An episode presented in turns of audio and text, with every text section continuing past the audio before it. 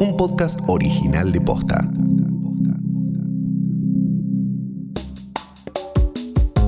Tal vez escuchaste hablar de una corriente de pensamiento que se define como feminismo radical, o como se suele llamar a sus militantes en las redes, las TERF. Su principal característica es que se oponen a que las mujeres trans formen parte del movimiento feminista. ¿De dónde viene esta ideología y qué es lo que plantea? Hoy es martes primero de septiembre. Soy Martina Sotopose y esto pasó posta. Hace algunos meses, la autora de la saga de libros de Harry Potter, J.K. Rowling, fue acusada de transfóbica por algunos comentarios que hizo en su cuenta de Twitter. Rowling compartió un artículo en el que se hacía mención a personas menstruantes con un comentario en tono irónico. Estoy segura de que ya existe un nombre para esas personas. Ante la ola de críticas que recibió, la escritora volvió a tuitear. Si el sexo no es real, no hay atracción hacia un mismo sexo.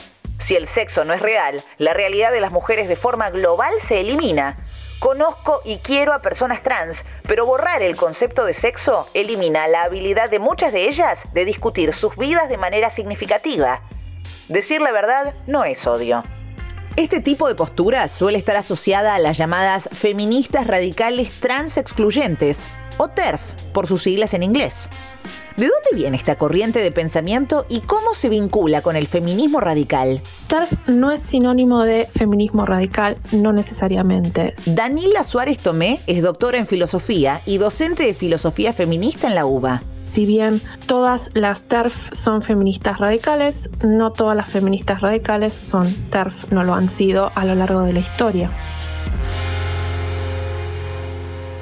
El término TERF fue acuñado por Viv Smythe, una militante feminista que en 2008 propuso la sigla en su blog para describir a las feministas que se identifican como radicales porque no están dispuestas a reconocer a las mujeres trans como parte del movimiento, a diferencia de quienes sí lo hacen. Luego se viralizó y hoy se usa para nombrar a quienes tienen posturas transodiantes. El TERF es una sigla que expresa el feminismo radical trans excluyente, que es una línea que surge en los 70, pero que se consolida fuertemente en nuestros días a través de mm, la virtualidad, del espacio online, sí, pero que tiene sus raíces sí en el feminismo radical, pero es una línea particular de mujeres y lesbianas que consideraban que las personas trans no tenían que ser aceptadas en espacios de mujeres y lesbianas y en espacios feministas. En la década del 80, en el feminismo se instaló el término género en lugar de sexo para referirse a las distintas identidades. El objetivo era despegarse de la lectura biologicista de la sexualidad, dejar de dividir al mundo entre hombres y mujeres según sus genitales. El género postula que esa distinción entre hombres y mujeres es producto de una construcción cultural y social. Es un conjunto de reglas y expectativas sobre cómo debería verse, comportarse, hablar y vestirse, entre otras cosas, un hombre o una mujer. Esto organiza nuestras vidas y es en definitiva lo que produce las desigualdades. Dividir a los seres humanos en dos categorías fundadas en argumentos biológicos reniega de las identidades trans o las identidades no binarias, es decir, las que no se identifican ni con el género masculino ni con el femenino. Ok, entonces las TERF no son lo mismo que las feministas radicales, pero hagamos un poco de historia. ¿De dónde viene el feminismo radical? El feminismo radical es un movimiento eh, activista y teórico que surge a finales de los 60 y principios de los 70. Estas teóricas básicamente sentaron las bases del feminismo clásico, demostrando que no hacía, no alcanzaba solamente con pedir ingresar a la ciudadanía de manera formal, sino que existían desigualdades reales en lo social, en lo cultural, que hacían que las mujeres no pudieran gozar de los mismos derechos que los varones. El feminismo radical no es en sí mismo transexcluyente. De hecho, varias de las autoras reconocidas del feminismo radical no tuvieron este tipo de expresiones a lo largo de su vida ni tampoco en su producción teórica.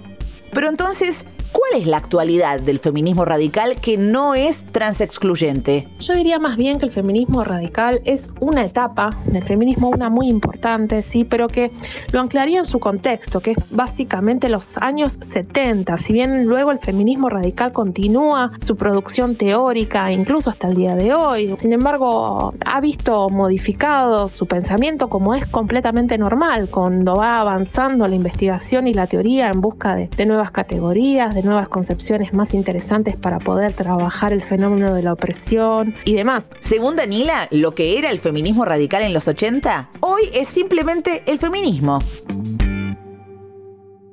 ¿Cuáles son los argumentos de las llamadas TERF? Por considerar que la opresión sexista se basa en las funciones eh, sexuales y reproductivas de eh, las mujeres cis y por considerar que se define básicamente a la mujer a partir de el cuerpo que tiene, de sus órganos reproductivos y además de la opresión que padece sexual y reproductivamente, consideran que las mujeres trans son varones que se quieren infiltrar en el movimiento y los varones trans serían eh, mujeres que reniegan de su género de alguna manera, ¿no? Como una suerte, entre comillas, traidoras de género, ¿no? La principal teoría de las TERF es que solo una mujer cis, es decir, que biológicamente nació con genitales femeninos, sufrió la opresión del patriarcado en su niñez y adolescencia.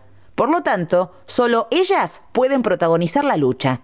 Están en contra del término personas gestantes y personas menstruantes porque plantean que invisibiliza a las mujeres y en contra del término cis porque argumentan que no hay que multiplicar las identidades de género sino abolirlas. Las TERF no son un grupo mayoritario en Argentina. Están agrupadas sobre todo en sectores jóvenes y a través de las redes sociales, pero sí han crecido fuertemente en otros países como Inglaterra. Un grupo de feministas trans excluyentes se opuso al proyecto de un ministro británico para modificar la ley de género del país. El objetivo del proyecto era que las personas trans pudieran acceder al estatus de género sin tener que pasar por un tratamiento médico, sino que fuera suficiente con su autoidentificación y la aprobación de especialistas en psicología.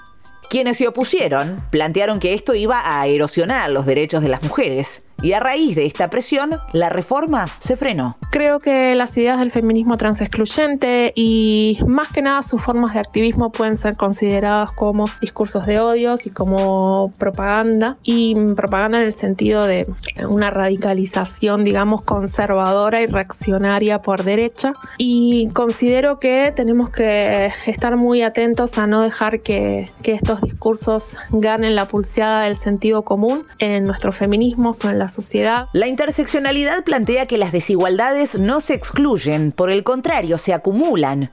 Y puede ser un concepto que nos ayude para incluir a todas las femeneidades y no excluir a sectores que también son víctimas de la opresión.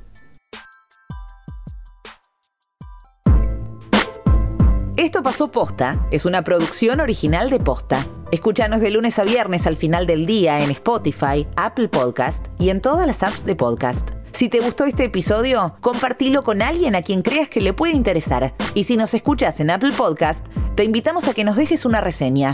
Nos suma muchísimo para que más gente descubra este podcast. Búscanos en Instagram y en Twitter. Somos arroba postafm. En la producción estuvieron Galia Moldavsky y Fede Ferreira. Nuestro editor es Leo Fernández. En la dirección general, Luciano Banchero y Diego del Agostino. Soy Martina Sotopose y esto pasó posta.